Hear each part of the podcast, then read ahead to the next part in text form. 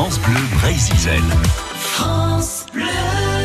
Nous nous retrouvons tout de suite euh, à l'Henri-Vin dans ce grand jardin remarquable créé par euh, Jean Chalit et Gaël Baudec. Nous retrouvons tout de suite au micro d'Erel Belloni. C'est vrai qu'ils ont créé un chemin creux qui fait le tour de ce jardin et qui permet de l'observer par de nombreuses percées. Alors avant d'emprunter ce chemin creux, Jean Chalit nous explique que chaque endroit du jardin a son charme et son intérêt au fil des saisons. Vous allez voir qu'il y a un endroit auprès de la mare où il y a un superbe rhododendron euh, qui n'est plus en fleurs maintenant, mais quand il l'est, c'est vraiment un endroit où on a envie d'être. Euh, il y a une allée de magnolia que j'avais déjà plantée d'ailleurs et qu'on a euh, qu'on a conservée et qui est, très odorante et très, très très spectaculaire, mais pendant très peu de temps. Donc il y a des endroits comme ça qu'on découvre. Puis c'est l'occasion qui fait le larron. hein. Quand on se balade, on a envie de s'asseoir, de s'arrêter. Et puis quelquefois, on s'arrête pas d'ailleurs. Ouais, c'est pour ça qu'on crée un jardin, non? Absolument, pour ne pas s'arrêter. on met des bancs partout. Vous allez voir, il y a des bancs partout, mais je crois pas m'être assis une fois dessus. Les visiteurs le font. C'est l'essentiel.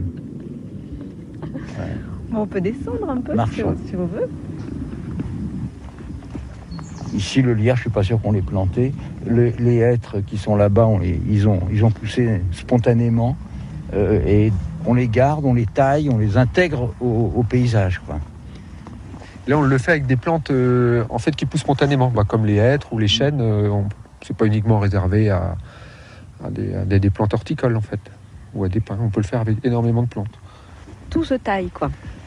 Quasiment, ouais, ouais. Toutes les plantes qui n'ont pas des feuilles trop grosses, quoi. Euh, autrement, ça abîme un petit peu le, le feuillage. Mais beaucoup de plantes qui ont, qui ont un plan, qui ont un tronc un petit peu structuré ou des formes, euh, une ossature un peu solide, ouais, c'est possible.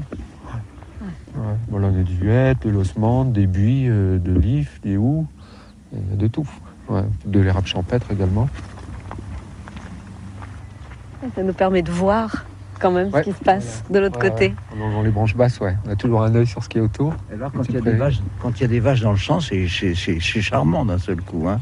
Si vous voulez, le jardin ici, depuis le départ, ça j'ai tenu à ça, euh, le jardin ici, il n'est pas fermé par des, euh, des cloisons. euh, enfin, il est plus fermé par des cloisons. euh, euh, si vous voulez, on, euh, il y a des talus, il y a des, mais la forêt, la forêt est tout de suite là. Le jardin se euh, pénètre la forêt et la forêt pénètre le jardin. Là, quand les vaches sont là. euh, c'est une vue très agréable. Je ne m'en plains pas.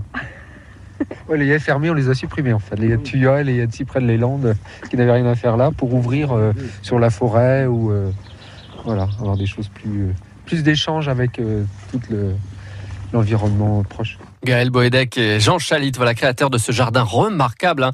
À l'Henri-Vin, ce jardin remarquable est au Grand Launay.